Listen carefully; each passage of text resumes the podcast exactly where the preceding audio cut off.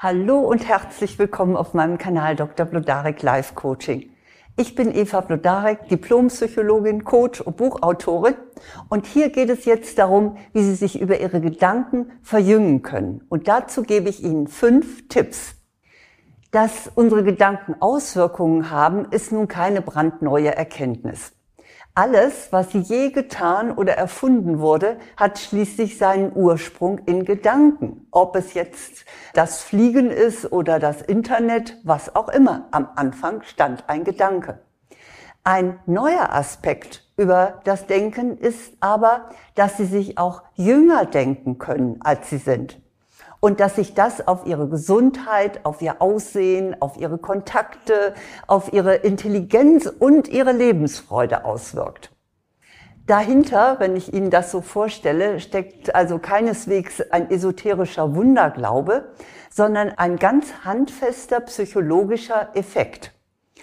Das hat die Harvard-Professorin Ellen Jane Langer mit einem ganz spektakulären Experiment bewiesen. Das möchte ich Ihnen gerne mal vorstellen. Und zwar, Professorin Langer brachte Männer, die alle so Ende 70 waren, für eine Woche in einer Umgebung unter, in der alles haargenau so war, wie diese Männer es in ihrer Jugend erlebt hatten. Also, das hieß, sie sahen Fernsehsendungen auf Schwarz-Weiß-Geräten. Sie lasen Zeitungen mit Nachrichten, die damals aktuell waren. Und sie hörten im Radio auch die entsprechende Musik. Sogar das Mobiliar war aus der Zeit, ebenso wie die Kleidung, die sie trugen. Und außerdem gab es keinen Spiegel, in dem sich die Versuchspersonen hätten anschauen können. Und man wies sie an, immer in der Gegenwartsform über die Ereignisse aus den Jahren, in denen sie sich ja nun befanden, zu sprechen. In dieser Enklave gab es zudem auch keine Betreuung wie im Seniorenheim. Die Herren mussten alles selber erledigen, und zwar vom Abwasch bis zum Anziehen. Kurz und gut, mit diesem aufwendigen Versuchsaufbau wurde die psychologische Uhr der Teilnehmer um Jahre zurückgedreht. Und das Ergebnis dieses Experimentes war wirklich spektakulär. In einem Vorher-Nachher-Test ergab sich nämlich eindeutig Folgendes. Die Probanden konnten besser hören. Ihr Gedächtnis funktionierte besser. Die Sehfähigkeit wurde gesteigert. Bei Intelligenztests schnitten die Teilnehmer plötzlich besser ab. Und die körperliche Kraft nahm zu. Ebenso wie die manuelle Geschicklichkeit, zum Beispiel die Greiffähigkeit, die wurde besser. Und sie konnten auch besser gehen. Und interessanterweise war auch der Gesamteindruck der Teilnehmer viel vitaler und energievoller. Sie standen aufrechter, sie gingen schneller und sie sprachen selbstbewusster auf Fotos, die dann am Ende der Woche aufgenommen wurden, also Gruppenbilder, keine Selfies, da beurteilten Außenstehende die Teilnehmer der Studie als deutlich jünger als im Vergleich zu Beginn des Experimentes. Also das ist ja schon ziemlich beeindruckend, finde ich. Ja, nun können und wollen Sie sich sicher nicht wieder wie in Ihrer Jugend kleiden und einrichten. Das wäre doch ein bisschen seltsam und auch viel zu aufwendig. Aber Sie können in Ihrem Kopf die Uhr zurückdrehen. Und dazu möchte ich Ihnen jetzt gerne fünf Tipps geben. Das erste ist, überlegen Sie, was haben Sie früher gerne getan? Hobbys und Tätigkeiten, die Ihnen früher viel Spaß gebracht haben. Die haben Sie wahrscheinlich jetzt im reifen Alter vermutlich aufgegeben, weil Ihnen einfach die Zeit dazu fehlt. Und weil Sie vor lauter Verpflichtungen glauben, dass Sie das sich gar nicht mehr erlauben können. Ich sage, falsch gedacht. Sie gewinnen dadurch nämlich Energie. Und die macht Sie lebendig und wesentlich fitter für Ihren Alltag. Also fragen Sie sich doch mal in aller Ruhe, was haben Sie eigentlich früher gerne getan? Vielleicht haben Sie gemalt, waren künstlerisch engagiert. Oder äh, Sie haben genäht. Oder Sie haben am Auto rumgeschraubt. Oder im Chor gesungen. Oder Festivals besucht. Was auch immer, nehmen Sie das wieder auf. Das kann Ihre Uhr, Ihre psychologische Uhr zurückdrehen. Dann kommt mein zweiter Tipp. Seien Sie neugierig. Das erwachsene Leben bringt nun mal mit sich, dass man sich in seiner Komfortzone so richtig bequem eingerichtet hat. Man geht zu dem Lieblingsitaliener, wo man immer weiß, was man kriegt. Oder bis hin zum festen Freundeskreis. Das sind also die Kumpel und die Freundinnen, die man immer gehabt hat. Und man trifft sich regelmäßig. Tja, wie war das eigentlich früher bei Ihnen? Gewiss haben Sie da viele Dinge ausprobiert und auch immer neue Leute kennengelernt. Sie fanden es ganz bestimmt spannend, also ich kann mich noch gut selbst dran erinnern, die halbe Nacht durchzudiskutieren.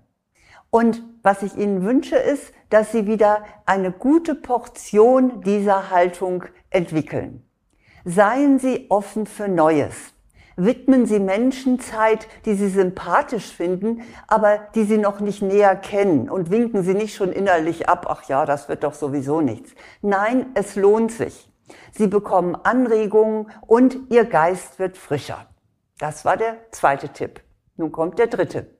Der dritte lautet, entwickeln Sie Begeisterung. Na ja, nicht? Wenn man nun gerade den jungen Jahren entwachsen ist, da sagt man sich, tja, alles schon gesehen, alles schon gehört. Und es gibt kaum noch einen Grund, sich wirklich zu begeistern. Da muss es schon richtig heftig kommen. Ja, schade, ne? Und außerdem denken wir dann auch oft, äh, ist ja lächerlich, wenn ich mich jetzt hier als erwachsener Mensch plötzlich wie ein Teenager benehme. Halt, halt, genau das Gegenteil ist der Fall. Ein Sprichwort sagt ganz zu Recht, nur wer begeistert ist, kann begeistern. Sie sollen es ja nicht übertreiben. Und Sie müssen jetzt auch nicht alles geil oder super finden, so wie die ganz Jungen. Aber bitte seien Sie nicht so abgeklärt. Nehmen Sie wahr, was für wunderbare Dinge um Sie herum passieren. Wenn Sie meinen, bei Ihnen gibt es eigentlich nichts, was Sie begeistern könnte, dann hätte ich so einiges, äh, was ich Ihnen da vorschlagen könnte.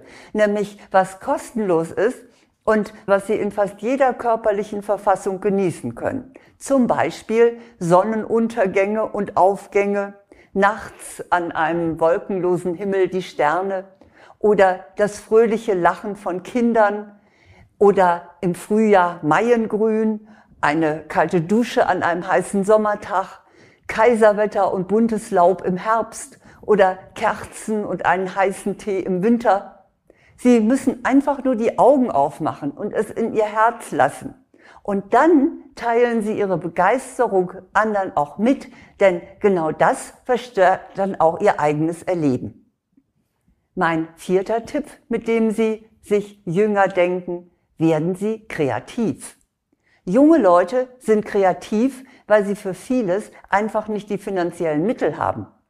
Ich erinnere mich noch, dass ich damals so in Studentenzeiten bunte Decken über ein Sofa vom Sperrmüll gelegt habe. Das sah dann sogar ganz gut aus. Und ich habe als Kellnerin gejobbt, weil ich es mir nicht leisten konnte, die Eintrittskarte für ein Event zu bezahlen. Aber als Kellnerin war ich ja dann automatisch dabei. Also man wird ganz schön pfiffig, wenn man sich nicht mehr alles oder noch nicht alles erlauben kann. Kürzlich las ich den Aphorismus, Je mehr man sich beschränkt, desto erfinderischer wird man. Überlegen Sie also, wie kann ich Freude, Vergnügen und Abwechslung erreichen, ohne dass ich dafür viel Geld ausgebe. Das ist das reinste Gehirnjogging.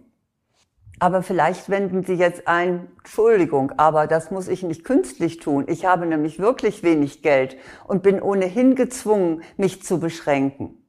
Doch dann hat sie ihre prekäre Situation bisher wahrscheinlich eher verbittert und angestrengt. Denken Sie doch einmal um und nehmen Sie es als kreative Herausforderung.